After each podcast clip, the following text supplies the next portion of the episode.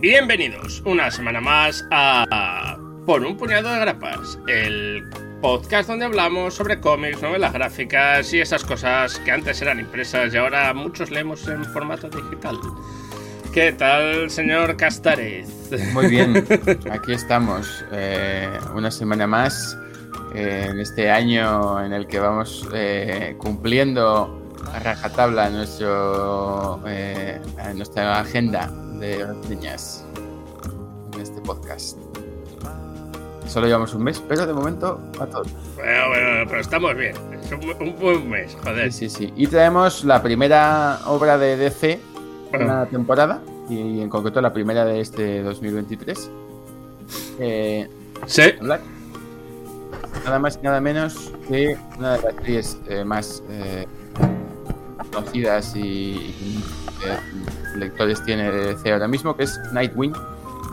En concreto la etapa de Nightwing, que hace ya un tiempo empezó Tom Taylor guionizando y Bruno Redondo dibujando con Adriano Lucas al color.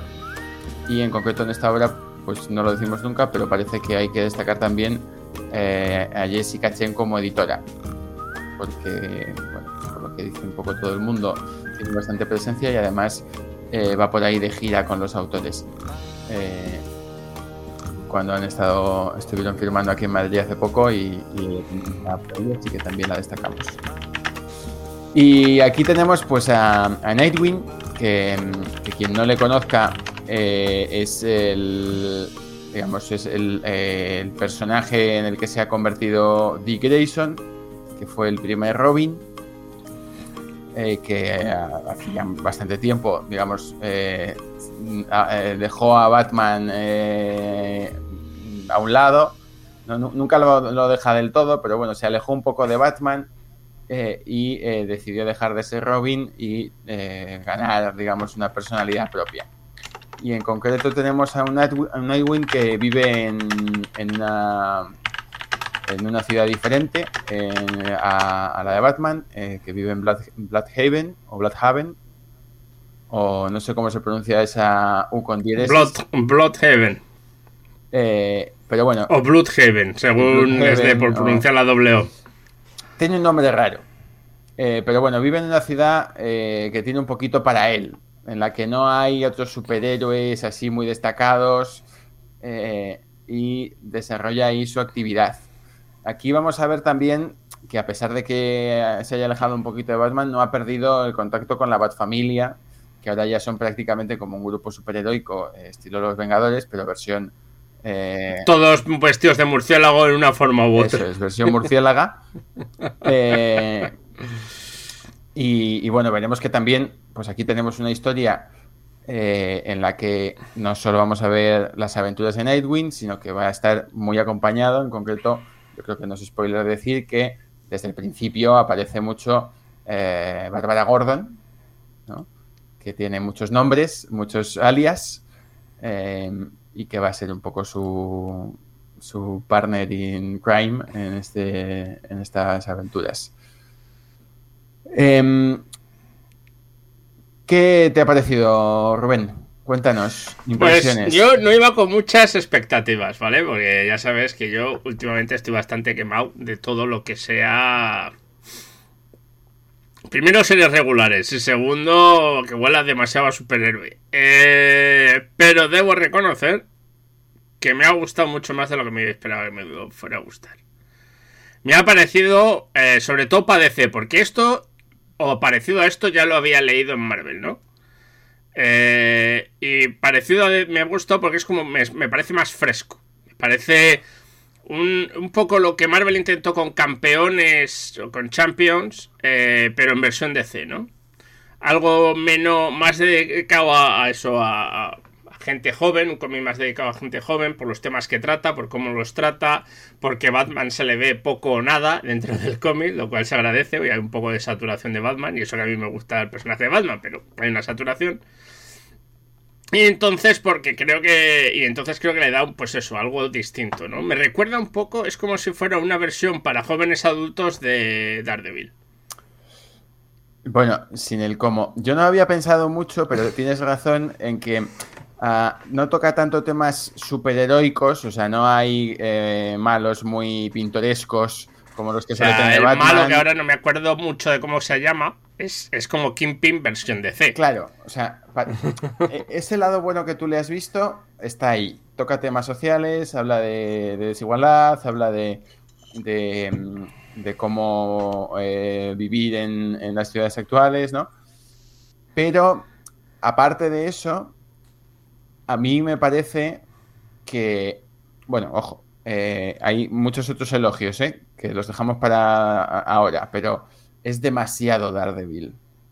O sea, es, es Daredevil pintado de azul. Eh, al final, claro, Daredevil pues es la cocina del infierno. Eh, toda, la, toda la vida de Daredevil está muy, muy vinculada a, salvar la cocina del infierno y a intentar que sea un sitio menos corrupto, en el que haya menos criminalidad. Eh, luego se convierte, la historia de Daredevil se convierte en evitar que haya pues la especulación, la gentrificación, eh, y las mafias asociadas a, eso.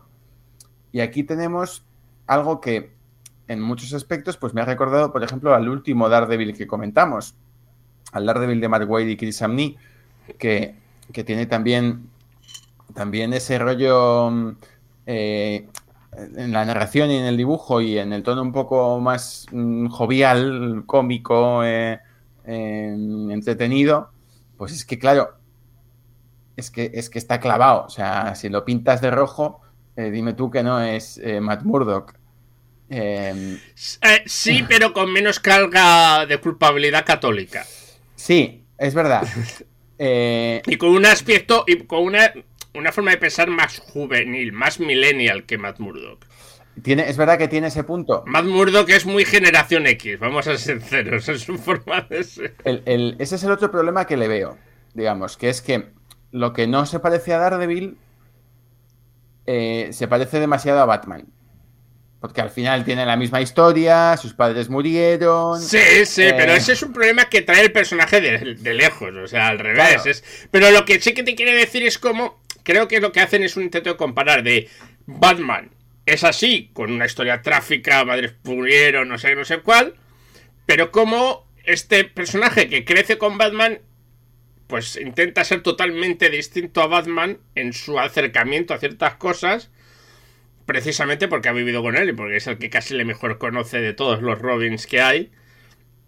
Entonces, esa parte de, esa parte de, decir, no, no, quiero ser todo lo contrario a la que es mi padre, ¿de acuerdo? Adoptivo. Los dos personajes vienen de la misma tragedia, eh, parecida, y cómo pueden desarrollarse de maneras distintas. A mí eso me gusta, ¿eh? que tiene paralelos y tal, pero luego creo que en realidad su forma de ser es muy distinta a Batman. Es completamente distinta. A él no le importa trabajar en equipo, no le importa estar con otra gente, no... Sí, sí, sí. A ver, vale, o sea, dichas, dichas las cosas negativas. Es verdad que el personaje tiene un, intenta tener un carácter propio, eh, se relaciona con la gente de otra manera, eh, tiene objetivos distintos y eso lo explota muy bien. Eh, por eso, porque le dan este tono más social, le dan un... O sea, hay, una, le dan una relevancia a, Dick Grayson, no, solo a Nightwing, sino que intentan, empiezan a construir una historia sobre, sobre Dick Grayson también y sobre qué es lo que él quiere hacer. Ocurren cosas que, influyen mucho en que eso evolucione. y tiene bueno, y, luego pues los secundarios también le ayudan a, ser otro tipo de personaje, ¿no? El hecho de que se asocie con gente. Eso es un, tema positivo. Y luego, a ver, eh, a mí me ha sorprendido también positivamente. Es una obra muy ligera, eh, pero se lee muy bien, eh, porque básicamente está increíblemente bien dibujada y la narración es espectacular. el dibujo es Mm, es bastante sencillo, me recuerda ligeramente, ¿no? Pero bueno, en, algunas, mm, sobre todo en la narración, mucho también a Chris Amney. eh, y a este dibujo más moderno que, mm, que, que no se centra tanto en, en, en, las anatomías, en los músculos de nadie, ¿no? Es un dibujo pues muy, muy actual eh, y con un color, mmm, bueno, con, con, un, con, una paleta de colores eh, así pasteles y muy bien aplicada, con, no, no, es un color plano, pero, pero sí que es un color eh, digital muy bien, muy bien, eh, bien, aplicado. Entonces, a pesar de que sea un Daredevil azul con un poco de tintes de Batman, eh, se disfruta mucho leerlo. Es muy sencillo. A mí, quizás mi, mi, crítica es que algunas veces es muy simplón en la trama. ¿Vale? O sea, yo creo que mi mayor crítica es esa, que algunas veces podría tener un poco de chicha. Intenta hacer un par pero que ah, las tramas, las ciertas tramas las resuelve a toda pastilla. Y que eh, puede ser un poquito predecible. Fuera parte de eso, yo creo que es bastante entretenido. Mm, intenta no caer en las mismas. Mm, como decir, los clichés que caen los, todos los demás, uno por uno. Y se agradece que sea, pues eso, el. Pues lo que era Batman al principio. Tíos cutres que no tenían nada especial. Eh, y, y, intentar sacar una ciudad que está más allá de todo posible resurgimiento, ¿no? Hmm. Eh, pero claro, visto desde un punto de vista mucho más juvenil, yo creo.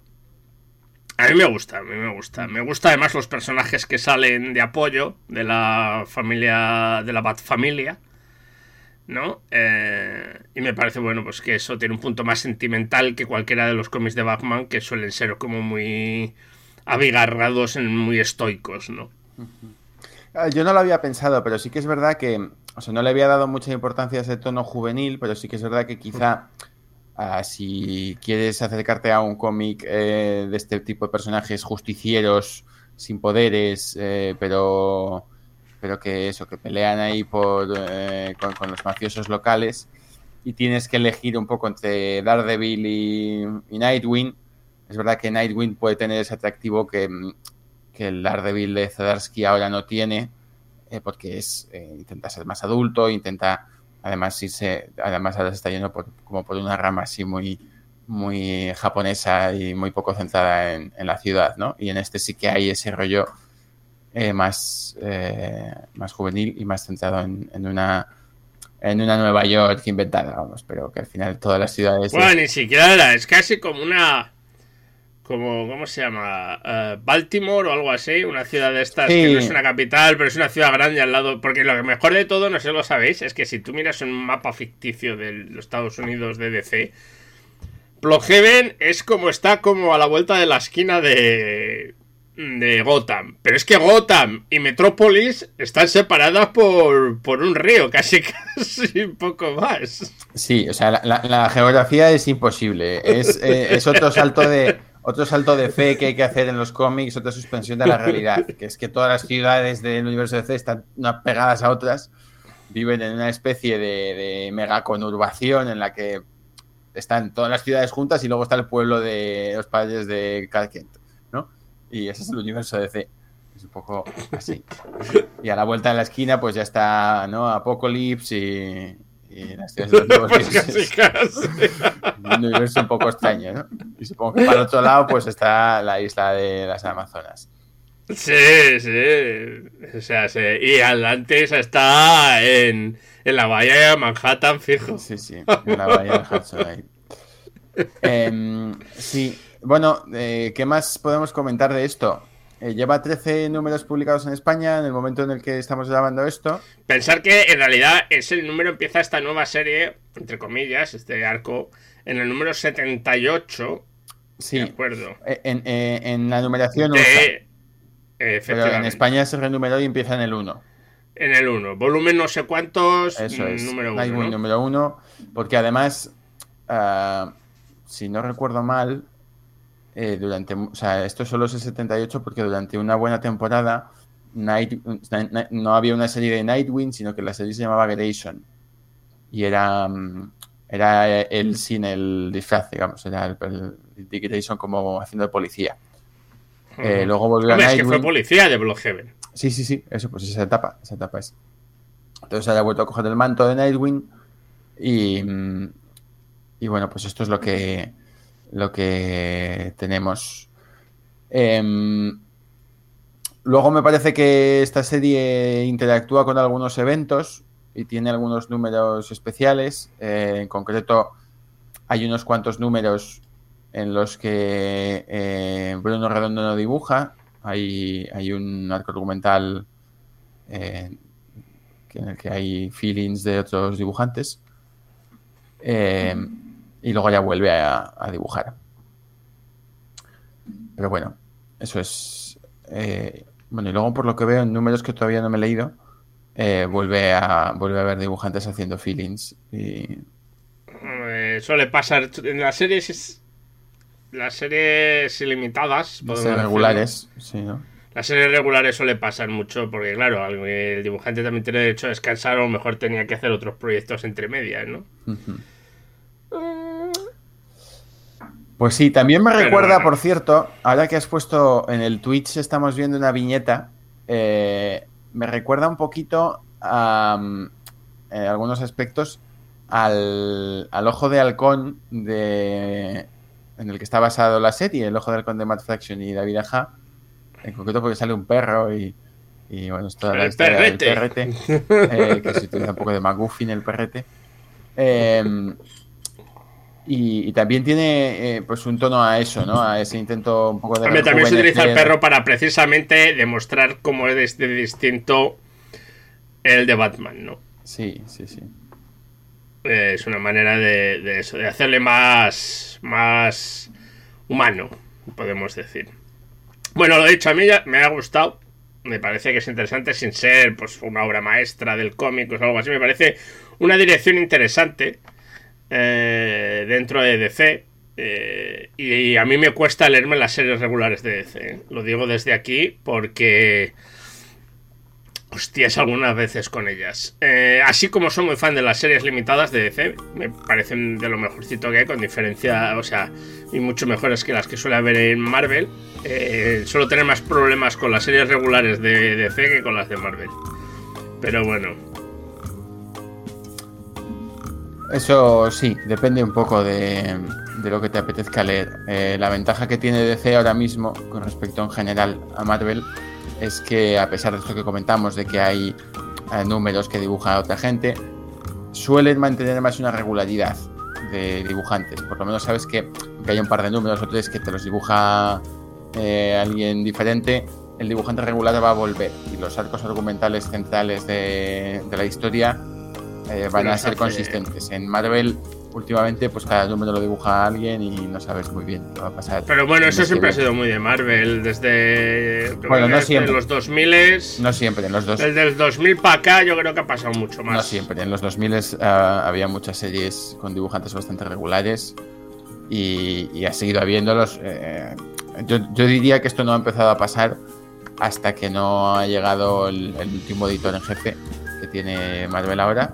Eh, Ujú. No me sale, no me viene el nombre a la cabeza, pero bueno, es que sí que hubo ahí un, un reinicio y un cambio de política eh, en el que ya no hay, eh, digamos, esa regularidad que, que había antes. No, no la hay, no la hay. no. Esto, yo creo que ya, pues aquí acabamos. Y el, el, el podcast de hoy. eh, esperemos que os haya gustado. Y lo que vamos a hacer es, si queréis, vamos a mirar algunos de vuestros comentarios y preguntas que habéis puesto. Y no los machorras, esos los obviamos. pero, pero los demás para y vemos a ver si ya, ya os contestamos si queréis. Eh, pero nada, muchas gracias y a los que estéis escuchando el formato podcast, hasta la semana que viene, o hasta dentro de dos semanas, mejor dicho. Hasta Nos pronto. vemos.